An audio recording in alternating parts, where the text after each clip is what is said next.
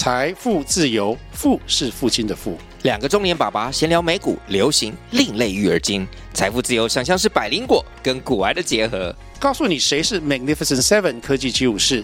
你该买瘦瘦比双巨头吗？从马斯克到泰勒斯，从华尔街到好莱坞，我们都追得上。新的一年听新的 Podcast，让我们一起财富自由。富是父亲的富哦。你怎么敢在复活节前屠杀人？这连撒谎以前都没有这样子做啊！苏共的苏共的人有有，苏共的人有，因为他们要消灭宗教。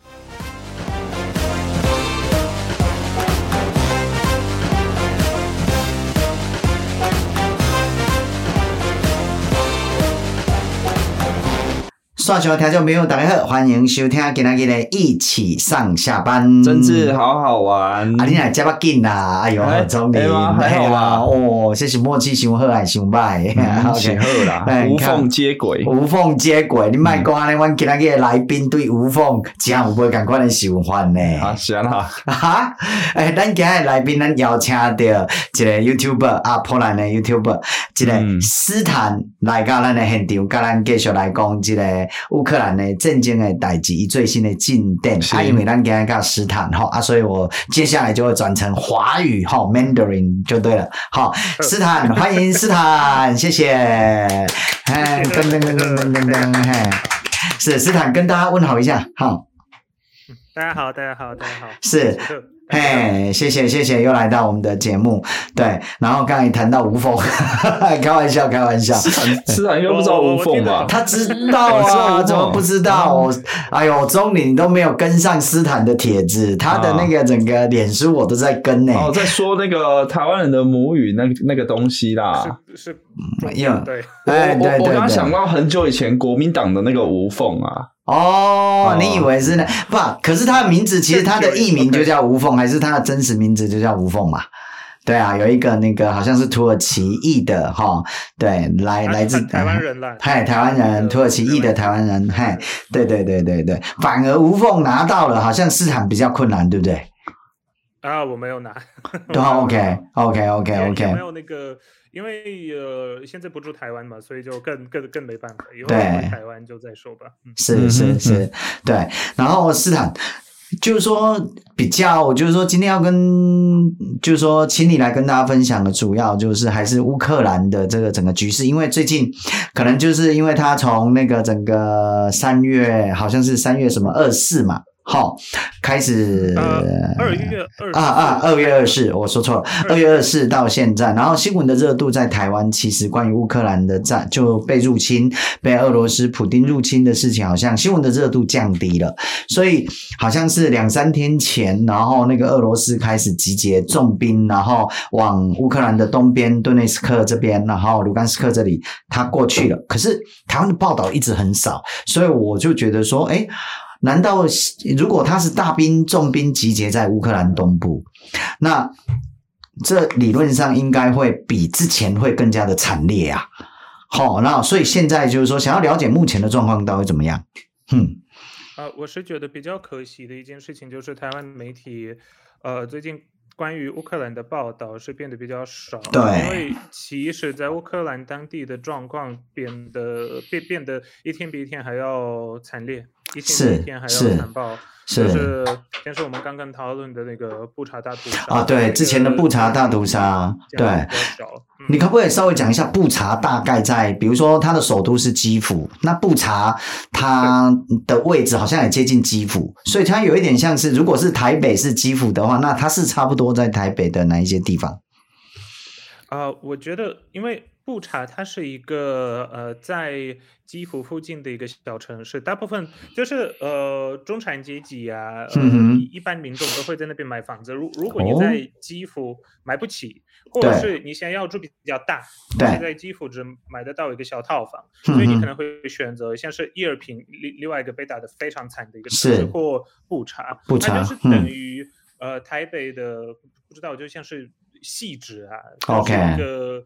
很很靠近，很靠近，就是市区的一个、嗯、一个小城、小城市、一个小地方。是是，我就讲比较远一点，就可能是它它距离其实你跟从台北开到基隆差不多，差不多哦，其实很近首都啊，还是很近，接近首都，来来往往是非常方便的。是是是是是，然后布查的那个整个大屠杀的事情，其实台湾的报道也不多。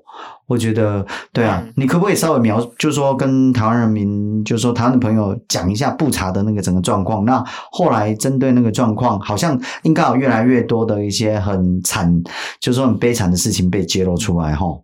嗯，对，呃，好，好，好，好，那那这个东西就 请各位朋友们多包涵一下，因为其实真的是很恐怖了，因为俄罗斯他们。他们是呃，如果大家想一下，呃，乌克兰的地图的话，你可以看到那个首都基辅啊，它是呃比较靠北边嘛，靠近北边嘛。然后那个时候，俄罗斯军队它是从俄罗斯跟白俄罗斯的领土往下往南走，然后就。接近基辅的时候，他没有办法占领整个基辅，因为乌克兰人其实他们呃保家卫国的那个精神嘛，然后再加上他们真的是呃打的非常的就是不希望俄罗斯人可以占领他们的国家嘛，再加上。呃，西方国家嘛，呃，欧盟啊，美国啊，呃，北约各个成员国也有提供，呃，设备啊，提供武器啊，其实也提供精神上的那种帮助给乌克兰，所以，呃，基辅是乌克兰人守住了，但是在基辅附近的城市就是，呃，特别的惨，因为首先呢，俄罗斯它开始炮袭，嗯，他就是开始打，呃，民宅。对，然后教堂、学校就是呃，像是如如果你看网络上的那种那种照片，比如说在学校旁边或在呃防空洞旁边，就是就是避难的地方。呃，乌克兰人还会写小孩在这，就是那种你从你如果是开飞机的话，呃，你从上面往下看，你是会看得到上面写小孩，就是不要打这个地方，这里是小孩。是感觉上那些俄罗斯人一看到这种这这种小孩这个字。就就打，就特别的特别惨哇！本来是要提醒他这个地方不能打，反而他说看到这一种更更那个的就打了，哇！对，完完完全是一个不知道很灭绝人性的一个行为。是。然后俄罗斯进去呃布查跟伊尔平这两个城市，因为这两个城市其实状况是特别严重的。嗯哼。嗯，首先呢，呃，他们呢。因为没有办法，呃，没有办法进攻基辅嘛，嗯，所以就是他们好像是在乌克兰人民在布查跟伊尔平身上发泄，嗯，就是呃有影片，你可以看到什么俄罗斯的坦克车，俄罗斯的坦克直接对平民用那种大炮直接杀死平民啊，是，然后俄罗斯的士兵就是有。殴打有虐待，嗯，有呃强暴，嗯，就是从小孩有什么八岁的、十岁的，哇，很很小的，然后有一些是在母亲面前强暴小孩的，然后也也有反过来的，这些小孩面前强暴母亲的，哇，然后就是在那边你也看到那种呃集体的那种墓，就是杀了之后。还把它随便埋一埋，然后不知道里面是什么人。Okay. 所以这种应该是第二次世界大战以来没有看过这么残酷的行为是的一个地方，而且这么就是我我我看的时候我就在想，其实都是邻居嘛，你怎么会有那么大的仇恨？这样对啊，嗯那边的人民啊，嗯嗯嗯。嗯，我觉得其实让让让我想到一些很很不好的东西。那其其实如果我们看那个俄罗斯或前苏联的那种，其实比较少人讲一个东西，就二战刚结束的时候，苏联军队他是强奸了欧洲的妇女，就两两两百万人，从八岁到八十岁都不放。这个比较少人讲，因为俄罗斯那时候是苏联是那个单身国嘛，是，所以这这个东西你。比较，而且在俄罗斯，你讲这种东西呢是犯法的，你会被关起来。哇！但是如果你看，比方说英国研究人员啊，或呃美国研究人员，嗯哼，他们写的呃，就是关于这些行为的呃研究，学术研究，其实这个是可以说是公开秘密，因为这个数据是公开的，你可以查得到。嗯，然后也有一些活下来的人，他们留下来的那种他们的他们的记忆嘛。对对，嗯，对不对？他们也会写书嘛。嗯嗯。那但是因为俄罗斯那个战胜国的那个地位，对，变成这样子，那。现在好像历史就是在又重演了一次，就是那个残暴的那一面。对，因为我我不相信在，在我我本来不不觉得在二十一世纪，嗯、对我我本来跟我的观众也说，呃，我们不能用正常人的脑袋来分析一个疯子在想什么。是，对我本来觉得他有可能会打，就是跟每次如果有人说啊，台湾会不会被攻击？是，我说台湾要加强自我防卫能力，这是第一。是，然后攻不攻击，只有只有习近平才知道。是是是，而且怎么攻击也也是另外一个层面的问题。是，他可能会想要攻击外岛，这也是像是以前呃中共的那种幕僚，现在在美国像是妖城，他他也是这样子说，是可能什么东沙，呃，就是会被他攻击，就是这个我们不能完全排除，是，就是他是我们不能把他看成正常人。是，斯坦，你说的就说的很正确，就是说因为。他们的脑袋，他们可能是疯子。他们的脑袋想什么，我们用正常人其实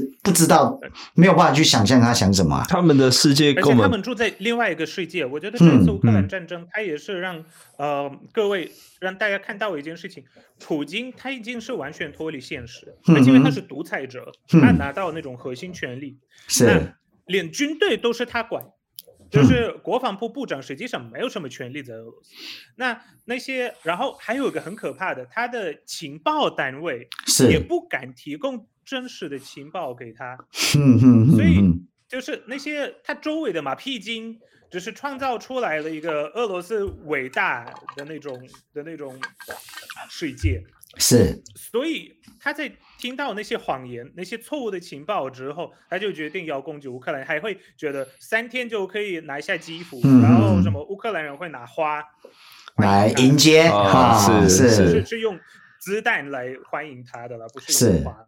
是，而且在这一次的布查屠杀事件里面，普丁还做了一件事情，就是说他还下令来这个表扬这个大屠杀的这个部队，然后而且还颁给他荣誉勋章。我觉得这个完全违反就是我们对世界的这个呃先进国家的这个认知啊。嗯，对，嗯，我觉得这个普丁这样子的话，他根本真的就是之前已经跟他说，他是一个 war criminal，他是战争罪犯呐、啊，好、哦，犯了战争罪，所以我是觉得这一次如果真的是有幸乌克兰守住了，然后俄罗斯真的失败了，我就觉得真的要对普丁这个人真的要进行国际的审判，嗯，因为我觉得对这个太太夸张了，是。俄俄罗斯不应该有核武，是。这个东西真的是很可怕，这个国家。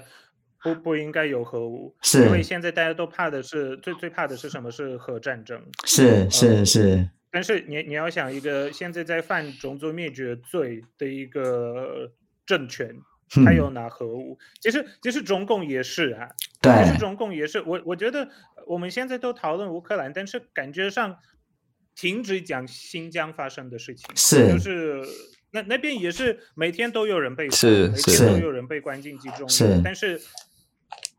因为新疆人没枪啊，是啊，新疆人没军队，是他们没有武器，他们没有办法保家卫国，他们没有办法保护他们的呃他们的区域、他们的国家嘛，所以所以就变成这样子。是那先是拜登，他前阵子也说，不只是 war criminal，他也说现在在发生的事情，呃，是接近那种种族灭绝啊，genocide，而且我觉得这、嗯、这个东西也是。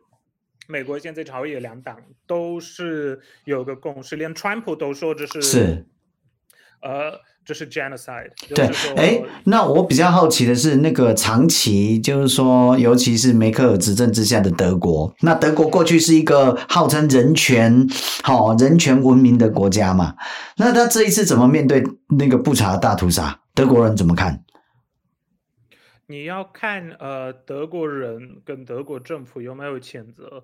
谴责是有，但实际上提供乌克兰的帮助是比较有限的。嗯、呃，再加上现在在呃德国的，好像是在 Build，在呃 Build，就这个呃杂志上面会有有有一篇文章关于肖子，对，呃、跟就他的总理，怎么样变成反而是呃，就是不能说是帮助俄罗斯，但是阻挡了很多给给乌克兰的帮助。嗯。然后我觉得比较好笑的是说，他们连肖子本身呃肖子本人也也没有去，也没有去基辅。对。因为呃泽连斯基是是希望呃呃德国的总理可以去嘛，嗯，可以来嘛，可以来看他，但是他反而要派。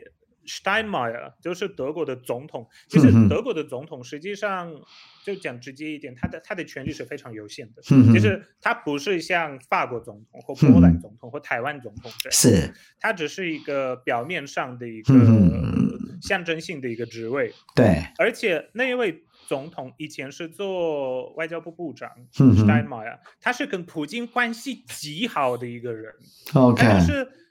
在德国里面，他就是代表绥靖俄罗斯的一个政治的角色。是，是。然后德国要派这个人去拜访泽连斯基，那泽连斯基说不要。这个网络上还有那个笑话啊，德国、嗯、就基辅跟柏林在讲话，是。基辅说：“哎，你们可以呃给我们坦克车。”然后柏林说、嗯、：“Nein。”德德文的不不哈，没办法。哈。然后呃基辅说：“啊，你们可以提供给我们的把战斗机。”提供给我们，然后柏林说 nine，然后基辅在问，哎，你们会提供给我们什么？然后柏林说 Steinmeier，然后基辅就是说 nine，OK，是，我们会提供德国总统，是是是是是，不要，我们是。不要。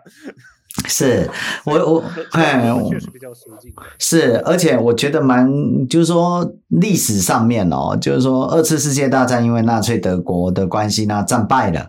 那当时候德国人都很清楚说，他们应该要投降的对象是美国，不要跟苏联。好，那时候是苏联嘛，哈，因为他们知道苏联的军队好比较残暴，所以他们投降的对象都是美国。对，那后来。我都觉得很奇怪，就是说他们在美俄之间，虽然美国有很多的问题，可是美俄之间为什么会比较亲近俄罗斯的这一点，我到现在都还是很难很难理解哦。就是说为什么会相信俄罗斯多一点？我真的觉得好，嗯哼，很特别。我觉得可能也有东德的一个因素，东德的因素。现在以前前东德的。呃，官员呢、啊，也是在在在现在的德国也是有参政嘛。是，比方说，比方说，我们看很很明显的梅梅梅克尔啊，他就是在他东德的，对。可是波兰就很不一样啊。他是西德人，但是在东德长大，因为他父亲好像是，呃，好像是是。不是什么啊，好像是牧师啊。嗯嗯。然后他就是那个时候从西德走走跑去东德那里，嗯，然后就就就留下来了嘛，是是这样子的一个是这样子的一个历史嘛。那我觉得在这里你也要看美国跟俄罗斯的差别是什么。我觉得呃，有些如如果对中共有研究的台湾朋友们也会有一些联想。嗯。因为好。美国他会做什么事情啊？美国会帮助你，美国会希望你你会发展，但是他会要求。是。美国会做的事情就是会跟你要求，嗯，而且他会说的很直接。怎么说？是。国家安全的问题，嗯，欧盟、北约的整个区域安全的问题，嗯，你不可以依靠俄罗斯的天然气，是，你就是不行啊，你就不可以。你现在变成你，如果俄罗斯哪一天不爽了。你就冬天吹不到暖气，是，然后你可能工厂要停止运运作，因为没有电。嗯嗯。但是德国那时候就是笑嘻嘻的，啊，就是说啊，啊，我们要走走走那种，呃，我们不要我们不要买那个美国的天然气，是太贵，然后我们也不要烧煤炭，因为不环保。是，然后我们就是要引进大量的那个俄罗斯的天然气。嗯。OK，那好。俄罗斯反过来，他就是跟中共走一带一路的时候，他不会跟你要求任何的东西，是，他也不会说，呃，他也不会说我会想要影响到你们的政治走向民主化，嗯哼，没有，但是直接给你钱，给你资源，是，然后要你挺他，嗯，像他在呃非洲在在做的事，你看现在普京的那些好朋友啊，嗯、是哪一些国家呢？都是他呃支持默默的支持的那种政权呢，跟、嗯、跟中共一样啊，是。古巴啦，是。委内瑞拉，是，嗯，嗯美国跟委内瑞拉合作的话，会说你们要民主化，是。因为民主化才会对我们在你们国家的投资有保障啊。嗯，才不会你政府哪一天不爽的抢了我的企业，是，然后投了我的技术，嗯，对不对？但俄罗斯不会做这样子的事情，因为俄罗斯也没有实际上说它有市场经济，它的市场经济也都是最最底层可能有市场经济吧，嗯，但是所有核心产业都是掌握在那一群前共产党员，直接讲前共产党员、前 KGB 的人的手上，是，是，所以跟苏联其实差不了太多了。嗯哼嗯哼，刚才那个斯坦，你谈到是说，他就是说，你接受美国的帮助的时候，美国会要求。其实哦，我觉得这个东西当然对于他们那一些贪污的执政集团，好，或者说一些那个在位的执政集团，可能他们会觉得很烦。可是其实对人民某种程度上是好的。我举一个例子哦，以前啊，在那个国民党威权统治台湾的时期，那。他们也接受大量的美国的援助美元，那那个美元，我后来有看到一些档案资料，很有趣。他们连你的那个整个那个，因为你没申请经费，就要看你的核销，连你的核销的单据都要去看。然后我曾经看到一个档案蛮有趣的，他就质问他说，美元会就质问这个这个核销的这个人说，你们怎么会有收集一个？叫做葡萄牙字典，你为什么要葡萄牙字典？呃，很有趣吧？你是不是拿一个假发票要来那个整个哦报假账等等之类的？所以我是觉得这其实就是一个帮忙你进行一个更透明、更文明的一个好、更现代的一个那个整个政府的运作的治理制度而已啊。哎呀，所以某种程度上要求是好的啊。对啊，我觉得还有一个关键，嗯，因为一般来说，任何的援助最后会牵扯到什么东西？纳税人的钱。是，就是美国，如果你知道吗？他已经提供美元给你，是，然后你把你的美元拿来买葡萄牙自己，实际上不知道是拿来做什么东西。是，他要怎么样对纳税人报告？因为都是美国老百姓的钱啊。是啊，是啊。是啊，所以我觉得当时候川普拿一个账单要求那个梅克尔说，北约要自己自给自足，你们的国防支出那么低，然后应该要达到的目标两个 percent 也都没有，等等之类的。然后梅克尔当然觉得很受伤，被侮辱。可是其实有道理啊，站在美国的这个整个立场上，他们必须对美国的纳税者，他们 taxpayer 要负责。其实我觉得这很合理啊。可是当时候大家就一直在在觉得川普是一个好非常不文明、很粗鲁。可是我就觉得这个攻击他批。批评他，我觉得很不合理啦，不合理。是现在事后看起来好像，哎，当时候川普讲的其实是才是应该德国要往那个方向去做，去改进。对，嗯，川普是大嘴巴，我觉得我我以前看过有个人说。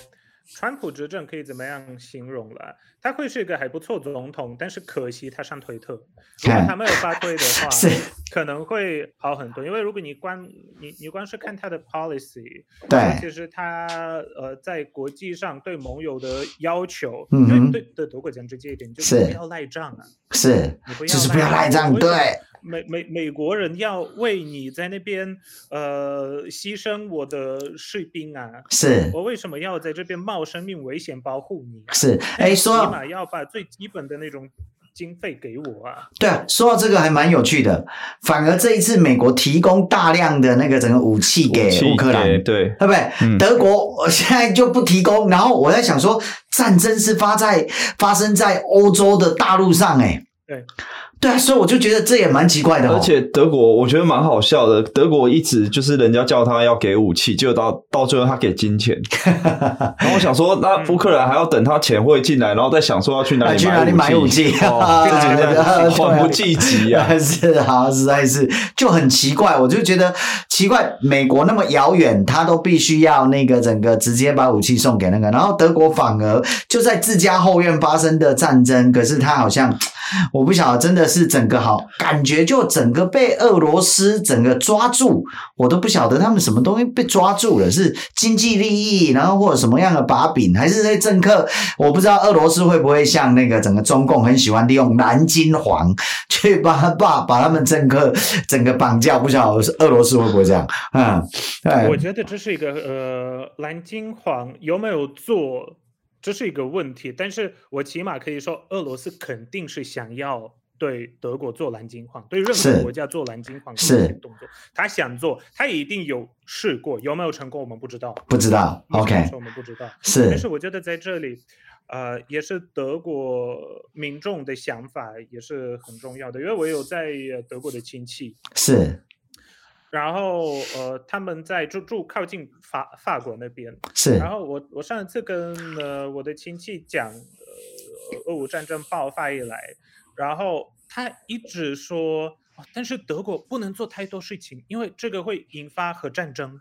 我们不要有核战争，我们不要有战争，就是那种你知道吗？反战反倒就是好像自己军队都不要了的那种的那种程度，很。害怕任何跟战争有关系的事情，而而且是很恐惧，因为我说，如果乌克兰早就加入北约了，这这场战争肯定不会爆发的。是，他说哦，可是可是可是这样子，普京他会用核子弹打我们，哦，而且很害怕，哈哈，你知道害怕的那种程度。我我第一次看到，而且说真的，你在德国，他打你之前，他会先 打乌克兰，然后打波兰，是，然后打捷克，打波罗的海国家，是。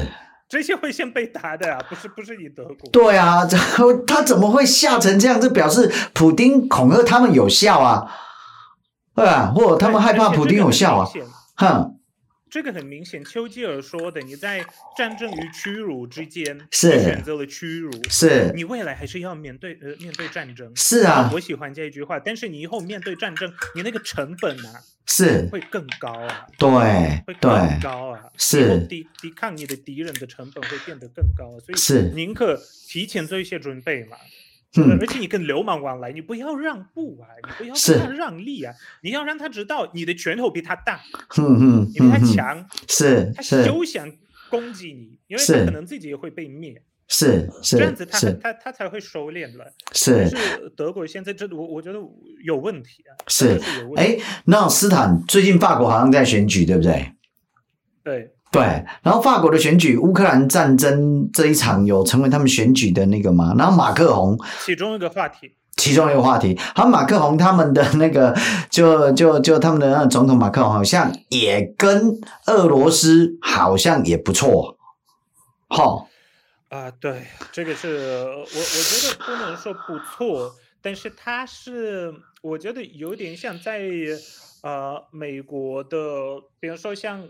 苏利文派是，我以前像奥巴马执政的时候，哦，就是那种凯瑞，哈哈，思考逻辑，觉得普京是可以谈判的，可以跟他讨论，他不一定是支持他，只是他觉得他是一个谈判对象，然后你再跟他沟通，有可能你也可以达成你的一些自己的目标，嗯但是这个已经证明了这是。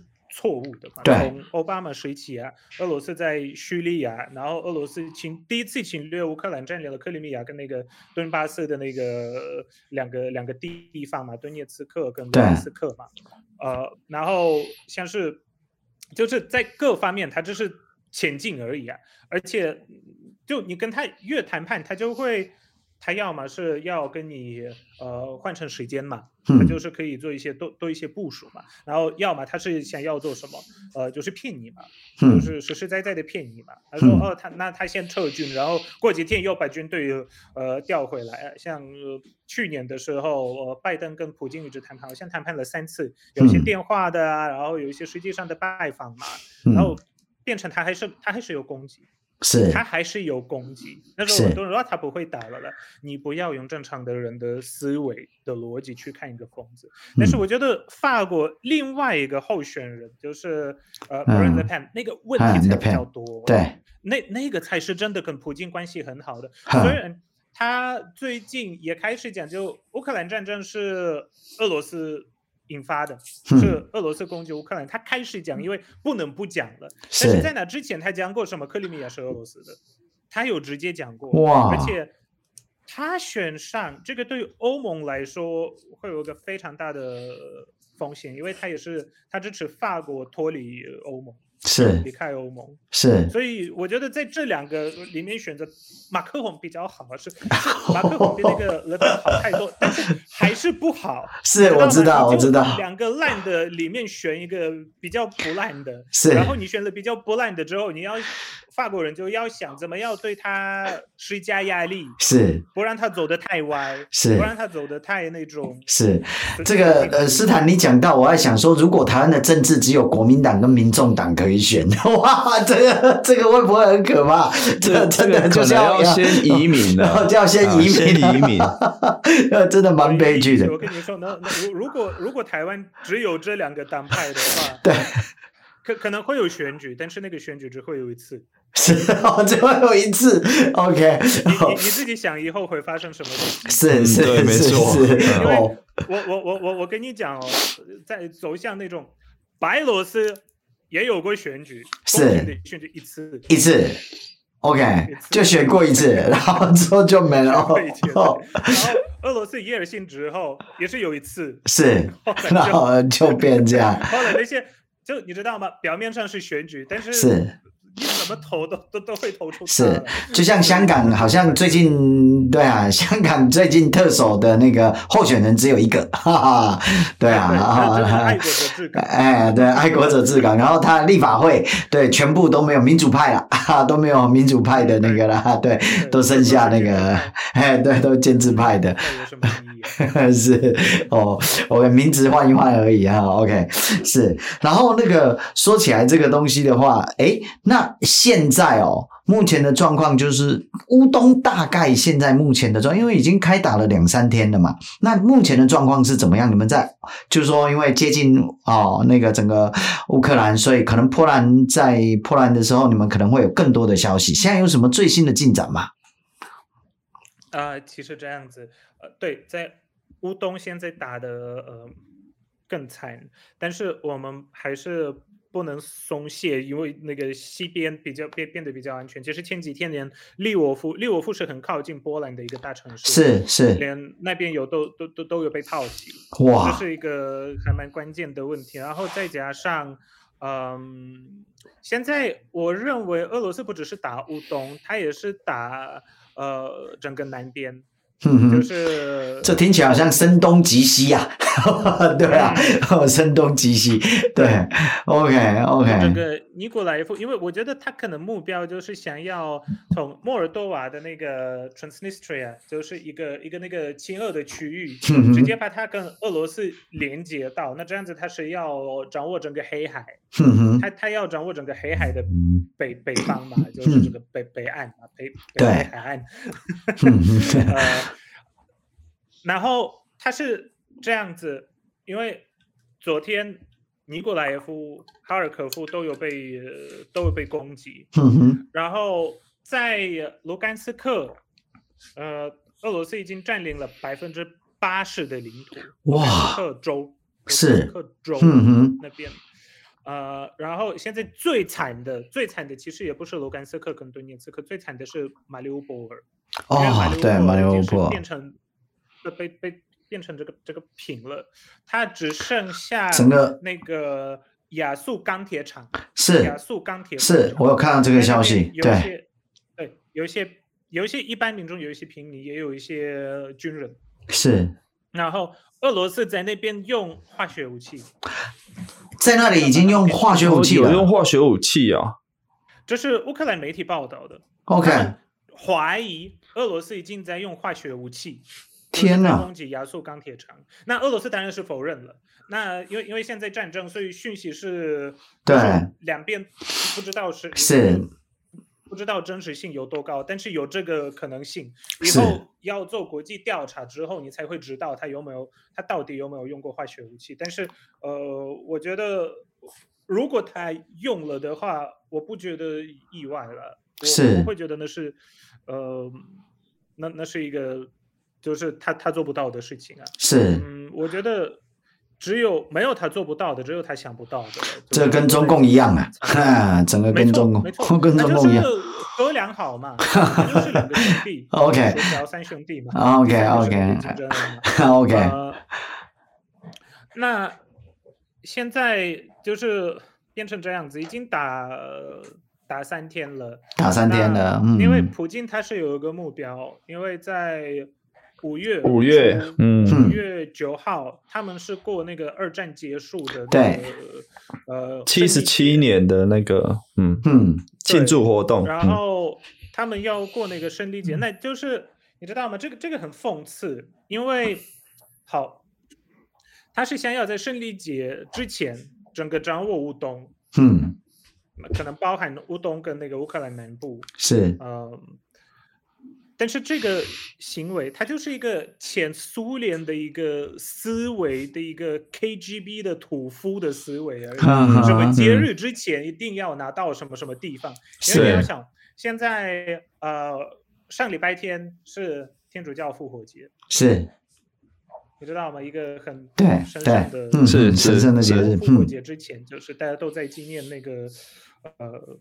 耶稣基督就是从那个礼拜一走到礼礼拜五被呃呃被钉在那个十字架上的整个整个过程。现在这个礼拜是东正教的，那乌克兰跟俄罗斯他们是东正教徒比较多，是。然后对东正教徒那么重要的那么重要的一个时间点，对，他就是在做什么？他进行大屠杀，是。就是，所以说什么俄罗斯是东正教，然后常常你看到什么，他们讲什么保守派啊，保守派啊，是是是是，普京去去什么教教教堂呃做礼拜啊，是，那都是假的，因为他也这种任何的基督徒都应该要有的世界观跟思维，嗯、他连这个东西都没有，是，你怎么敢在复活节前对屠杀人？是撒谎以前都没有这样子做啊！苏共的苏共的人有有，因为他无神论，因为他消灭宗教的。对啊，他无神论，对，是是，所以无神论，所以说俄罗斯保守派不可能。我我我后来也看到一些海外的一些那个华人，好，那因为那个就因为普丁是保守派，所以他就觉得说应该要支持普丁。好，我我觉得这个很不可思议，这我看了真的是很荒谬。对呀，对呀。俄罗斯是世界上堕胎第一名国家，第一名，以人口比例来说，没有比他堕胎的少的国家。真的。是保守派。是是，哇。然后保保守派结婚离婚率百分之六十的国家说是保守派，百分之六十哦，十个人结婚六个会离婚，哇，很高哎，哇，这个是保守派吗？是。我我以为保守派讲的是别的东西。OK，它的定义跟一般的保守定义不太一样。是 是是。什么家暴除罪化？家暴除罪化是保守派国家吗？哇，他家暴除罪化？除罪化？对。哇，天哪！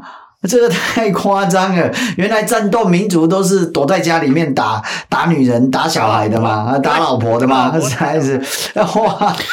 所以他们在训，他们在乌克兰打平民就得心应手。OK，哦，原来以前就练好了就对了，实在是。对我，我这一次其实也也，我觉得嗯，也蛮讶异的，就是说，我不晓得俄罗斯其实。我我我真的蛮讶异，俄罗斯其实非常的应该是很不文明诶，有很多地方的表现很不文明诶，这个让我有一点讶异。不不能说不文明，是国家烂，国家烂，政政府烂，政府烂，因为不能说不文明，因为其实俄罗斯人在那个世界的那个文明的贡献也是很大的，嗯嗯，然后他们。文化就你你不能说他们没有文化，因为他们是他们当然有文化啊，嗯，而且是很很重要的，而且受教育的人也不少。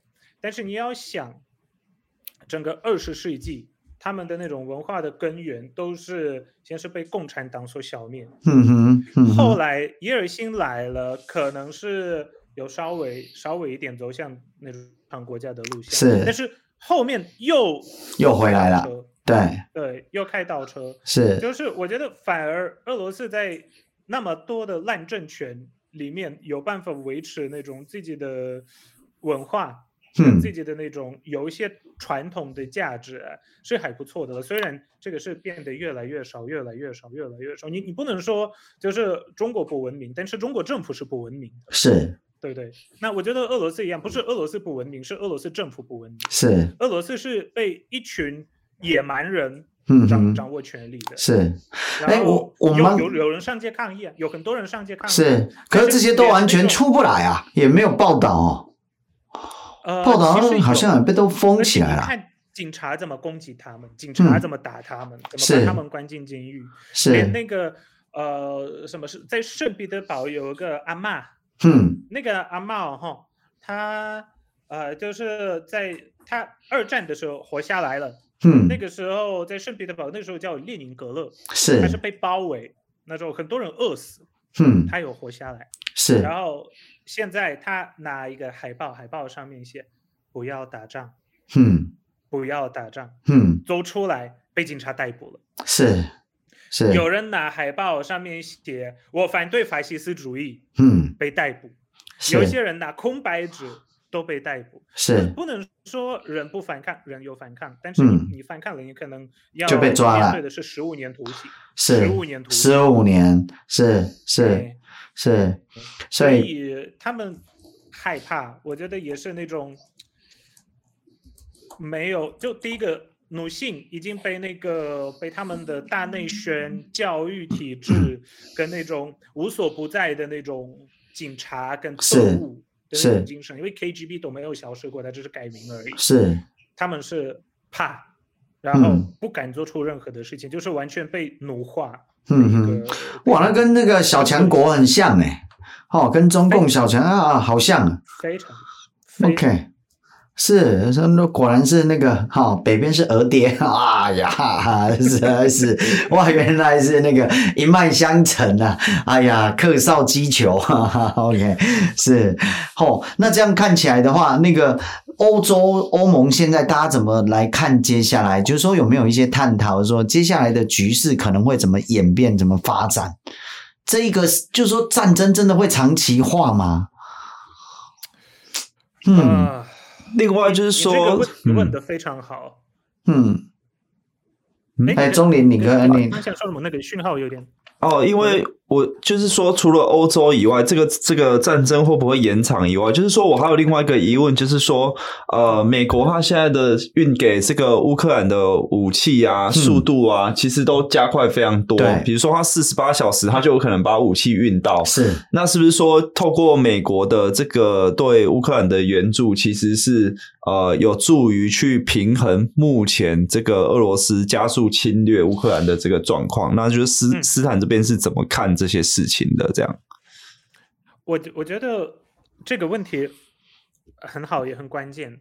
呃，但是也必须要说，因为现在是战争中，所以很多不同智库、不同分析师分析的角度跟观点是不一样的。嗯，因为我们接受的讯息现在也是比较混乱一点。嗯嗯，那我认为战争长期化有可能，有可能啊，很有可能。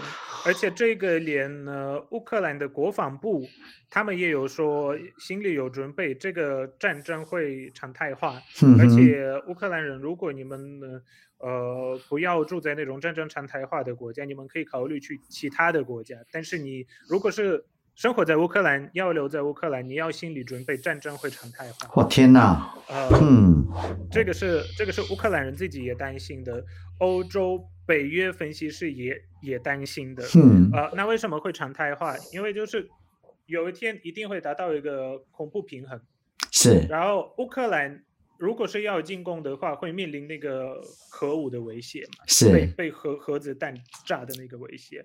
然后俄罗斯也会逐渐的消化，逐渐的消化自己的那种军军队的能力，因为他军队其实是很弱的，但是他只能走的是。人海战术，嗯。嗯，所以未来俄罗斯可能会变成什么？他可能会全民皆兵，五十岁以下的都是要去当普京的炮灰，嗯哼，然后国家整个北韩化、军事化，嗯哼，就是但那种军国主义的那种的那种方向，嗯，然后因为现在他们有有一点点很像走向那那种的，因为什么，在学校里面有教育什么军事的东西，什么俄罗斯军队多么的伟大，俄罗斯军队多么的厉害，然后叫那种小朋友穿军服，然后假装自己的士兵，嗯、这个现在已经是在做的，跟呃跟那个北韩跟那个金三胖做的事情是有有点像了，是。然后未来可能是会延延到所有的那五十岁以下的俄罗斯男性都必须要当兵。这个是很有可能会发生的事情。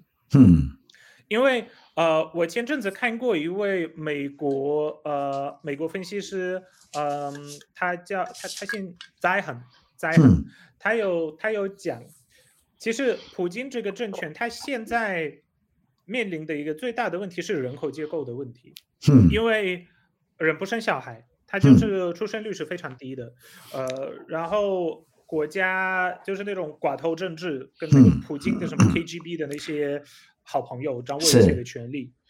呃，那在那边，你如果是看我刚刚说什么离婚啊、堕胎啊那些，你要看俄罗斯的忧郁症跟俄罗斯的自杀率，也是世界数一数二的，真的是伟大。他是世界领袖在自杀率上面的各方面的一个世界领袖。是。那再加上被奴役的、被奴化的人。人口，就是未来如果他现在不打乌克兰的话，未来他可能连那个守护自己的边界，因为他现在在西伯利亚那边没没什么人住嘛，是靠近中国，你知道吗？原整个原东地区人口才百才才六六百万人，哇，那么大才六百万人，东三省东东三省中国的东三省呃的人口是大于整个俄罗斯的人口，是。是。然后在俄罗斯远东才六百万人，是，所以他现在可以在那边穷兵黩武、文攻武赫，但是未来很很明显，这个国家它已经是失败国家，是。因为劳动有劳动力的人口也是逐渐下降，是，然后再加上呢，呃，人民的那个什么健康啊，也是也也是不是什么很健康的一个一个国家嘛，然后医疗也烂，嗯，它免费，但它烂。然后再加上现在就是这种这种人口结构的问题，如果他现在没有攻击乌克兰，他以后也不会有足够的人去打任何的一场战争。是，所以这就是他这个这个这个是呃在很讲的。但是我跟你说一起，我觉得这个东西比较像是死亡之前的最后一个疯狂。啊哈，嗯哼，是，你知道吗？你完全不知道他会他会做什么。是，而且。我跟你说，中国十年后就会面临一模一样的问题，是，就是他们的什么一胎化政策啦、单越境啊，就是整个二十世纪累积起来造成的人口结构不不健康的一个状况。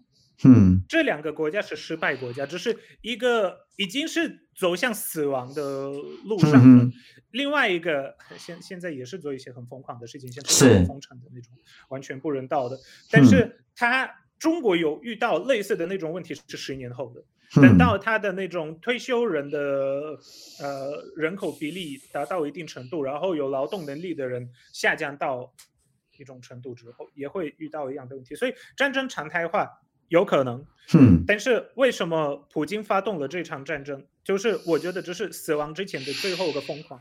OK，再加上呃美国提供武器，美乌克兰它是会。乌乌克兰他是会守住自己的主权，是要看他的以后的领土有没有办法，就是拿回来被占领的去，嗯、很有可能，甚甚至我跟你说，他一定会做这件事情，嗯、但是要看多久以后，是代价会是什么，是这是一个问题。再加上我们要想，我们现在面临一个，讲疯狗有点难听，是面临一个疯老人。我们面临一个疯人拿屠刀的，然后到处砍别人的。是，我们要想未来我们这个国家要怎么处理？嗯哼，我们怎么不让就是真的是进到那种那种核核子战争啊？是，我们我们怎么避免这个问题？这这才是一个关键。因为俄罗斯他他是会输的，因为他如果你从他的人个呃人口结构啊，从他的经济。嗯哼，从他的军队是来看，因为普京他连自己的军队都不相信，嗯哼，他不相信自己的军队，然后因为他不相信军队，他还建立了一个自己的叫做 National Guard，哈哈，可以翻译成什么？国家保卫队。哎，这就是普京的私人军队。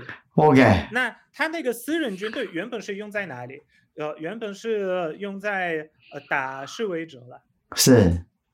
所以我，我我就说，俄罗斯战斗民族啦，他打打示威者打得很厉害，打老婆打得很厉害。是。但是如果他跟真的军人打仗，他死定了。那现在，俄乌战争爆发，死的最惨的就是那个普京的那些士兵了，就是那个普京的个人军队的那些人。哇，是是是，OK。所以早晚早晚那他他们会输的。是。是要看我们可以怎么样现在。对，现在的我们的能力，现在我们能做的事情，可以怎么样帮助乌克兰？而且我觉得在这时候，真的是要很感谢台湾，台湾也提供了很多的物资，嗯、很多的资金。最近连呢乌克兰的国会议员，嗯，在台湾媒体上面也有上啊，呃，其中一个我以前有访问过，也有感谢台湾。是，我觉得在这时候台湾也得到了一个朋友。是是，原本是一个很轻松的，对，原本乌克兰很轻松，嗯，对。终于开始觉醒了，是，终于开始觉醒了，是是是，是得到了一个，哎，以后一个很很不错。说起来，乌克兰他们知道中共跟俄罗斯之间其实是关系是很铁的，而且这一次的战争侵略的行为，其实中共在背后是资助他们的嘛？对，知道。乌克兰知道了，知道。OK OK，呃，连那个呃乌克兰的总统发言人 Irina Vereshchuk 他也说过了。乌克兰不需要中国提供的什么毛毯跟那个，除了毛毯之外，还有提供什么什么尿布，不需要那些东西啊。是乌克兰需要的是武器，因为那时候赵立坚呢、啊，就是那个蟑螂啊，战狼啊，对，战狼，他，他有说什么？嗯、哦，美国有提供什么致命武器给乌克兰？而、啊、我们中国伟大的中国有提供毛毯跟尿布，乌克兰不需要尿布，乌克兰人要的是武器，乌克兰的要的是军备。然后那个 Irina Vereshchuk 那个时候还说了，这种行为是不配一个伟大的国家，是啊，就用外交语言转换成那种大家都听得懂，就是你不伟大。是是是。对，是，都是直接这样子。是，虽然他们目前来说也不能说的太死太直接，毕竟中共也没有，中共政府也没有公开的说他是支持俄罗斯侵略乌克兰。虽然他做了很多行为，然后呃，再加上以他们实际上的往来跟结盟的关系，我们看到在俄罗斯背后有一个。中跌了，是中跌，对对，我我有听说一个说法，就是说过去是俄跌，对不对？对。那那个以前呢，那个中国只认养认养了北韩，那现在俄跌不行了。啊、哦，对不对？那可以把他关系改过来，变重新认养一个那个俄罗斯，那他就 对啊，又重新多了一个那个俄罗斯的儿子，就对了哈、哦。以前养的金三胖，越来越多。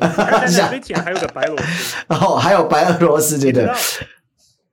你知道欧洲唯一一个呃，唯唯一的国家领导人？是做红旗的，是白罗斯。哇天哪，连他哇，真的白俄罗斯那么也那么轻松啊！哇塞，非常哦，比比俄罗斯还亲中。哇，我不晓得白俄罗斯那么轻中，实在是为这些国家，这些轻中的国家，真的都有一些特性。那些特性就是不是我们用正常哦这个文明的这个这个想象可以去理解的哈、哦。他们的然后嗯，比较可怕的事情是说。中共它是输出它的那种监控设备，是全民监控，然后它提供那些援助给那些政权，是。所以我觉得二零二零年白俄罗斯他那个伪总统啊又作作作弊了一次，是。那个时候实际上选上的是一个女生，她叫季哈诺夫斯卡娅，是。季哈诺夫斯卡娅，现在就逃到的的逃亡到到到波兰，是。他那时候是得到多数选票，但被做掉了。白罗斯对白罗斯一个呃，你知道吗？一个一千一千多万人的一个国家，就有几百万人上街抗议了。是，就这个规模很大。是，但是因为那个卢卡申科，他是完全那种镇压维稳的手段，他是完全就是按照中共的方式。天哪！中共也提供技术给他了，中共也训练他的人呐、啊。哇！中共连那种网络的网络管线的那那一切都是都是华为提供的，所以实际上。卢卡申科就是那个白罗斯的总统，嗯，他的政权是由中共来呃中中共来来来掌握的。我天哪！他需要帮助来就是跟呃中共说一声啊，嗯嗯，然后中共就是有帮助他，这这这是一个问题啊。我们看在非洲的那些独裁国家，是在南美洲的独裁国家，是，你们看中亚的独裁国家，嗯，就是都是连在一起的，而且俄罗斯提供能源给他们嘛，对不对？是，然后中共提供那种。监控的那种技术，是监控真亚维稳的手段，因为他那个很厉害。是，所以真的现在这样听起来的话，其实真的现在这个世界好像真的进入了一个新的哈冷战的一个新的格局，然后以意识形态跟价值做对立的两个集团的斗争呢。好，好像是真的，的确是这样。对民主的国家的一个警惕。哎、嗯，这样子的话，如果是。对，如果是这样的话，欧洲他们有预期这件事情吗？他们开始就是说，包括欧洲的大国开始真的预期说，现在其实真的就是一个价值意识形态的不同的集团之间的那个整个对立跟那个对抗，他们知道吗？嗯、就是有一些有一些了，你看，因为呃，研究这些议题的学者也是很多的，是。然后你要看不同的国家也有不同的国家的利益。但是我们可以看到，英国可能觉醒的比较早。对对对对对。德国连觉醒都还没，还在睡就对了。OK。还在睡。然后法国好像醒来一下下，然后又回去睡觉。天哪！这个东西现在可是蛮有趣的，他们都是民主大国哎，他们都是民主大国哎。对啊。我觉得。说真的，过在那种和平的那种时代过得太好，也过得太久，是这造成对这些战争的警觉很麻木，对，很满意，就是完全感觉不到。但但是我觉得这次乌克兰战争，呃，俄罗斯侵略乌克兰这场战争也是让。欧洲国家逐渐的开始觉醒，我是有一些人说想不到会那么快，是我还是觉得有点偏慢，是，但是至少有一些动作了，至少有些动作了，那以后可能会更好。我，我看到的是那个像波兰这些前东欧的国家有没有？还有那个北欧国家这些小国家，好像他们在这件事情，就是说那个俄罗斯入侵乌克兰的事情里头反应比较大，而且警觉心比较强。那些大国好像就是皮皮的。国家，对，我们民主化其实时时间点跟台湾差不多啊。是是是是是。三三十几年前的这个，呃，而且，呃，我觉得我们也都是自己争取加入民主阵营的相关的组织啊。是。说没没有什么北越东扩啊，就是我们是自愿加入的，嗯、而且加入欧盟、加入北约，我们做了很大的功课。嗯哼。那。呃，像是德国、法国已经在这些组织很久了，对，真的是已经觉得可能重要性也没那么高，嗯，然后我觉得德国它也是德国比较像是被逼拉到那个民主阵营里面了，是被逼，因为它的转型争议最开始那种去纳粹化也是美国帮他做的，是是是，然后呃后来。东西德合并的时候，是西德帮东德做转型正义，是是，所以这个他不是，也不能说不是他内心内心发的，嗯，但是总是有外在因素在的，所以我觉得有一些东西他们还没有然后全面的意识到，嗯，就是来自那些独裁国家的危险是是有多可怕，是有多大的。是是是，对，哎，钟鼎，你还有问题吗？没有，没有的话，我们那个今天的时间因为将近快一个小时了，所以斯坦真的很谢谢你跟我们分享那个最新的这个整个俄罗斯入侵乌克兰的这一个，我觉得反人类的这个战争的这一场那个，还而且正在进行的这一场最新哦，对，真的是真的很希望，因为我其实也一直在看一，就是说一直在收集一些资料，到底这一场战争要如何能够落幕，然后能够重新取得和平，然后。能够让这个整个普丁缩手。后来想来想去，好像除了普丁突然之间暴毙，好很难短时间就结束，所以又觉得很忧虑。好，这个这个对对人类的这个整个世界接下来会产生什么样的一个冲击，都其实就有点不安。好，有一点不安。对，所以也是要俄罗斯人。这个对，俄罗斯人有发现这个问题，是，我就很害怕俄罗斯就像中共一样，很多小粉红，像习近平的，如果全世界做调查，民意调查，他们的领导人那个整个支持度最高，可能第一名是习近平，第二名会不会是普丁？我很害怕是这样。你要你要像那些民意调查，能不能相信啊？是，因为一旦一个国家的那种呃。呃，社会学调查机构跟你联络，嗯，你敢说你不支持吗？是，一定百分之一百支持。你说你不支持，不要百分之一百二十。对对对对对，是 OK。斯坦，谢谢你今天上我们的节目，谢谢你跟我们分享，然后希望真的是对我们真的世界能够重新取得一个恢复到和平的一个状态，然后乌克兰人可以早日脱离了这样的一个普丁的这样的一个屠杀的魔手。OK，好，谢谢你，斯坦，谢谢，拜拜，拜拜，谢谢，谢谢，拜拜，谢谢，谢谢，一切平安。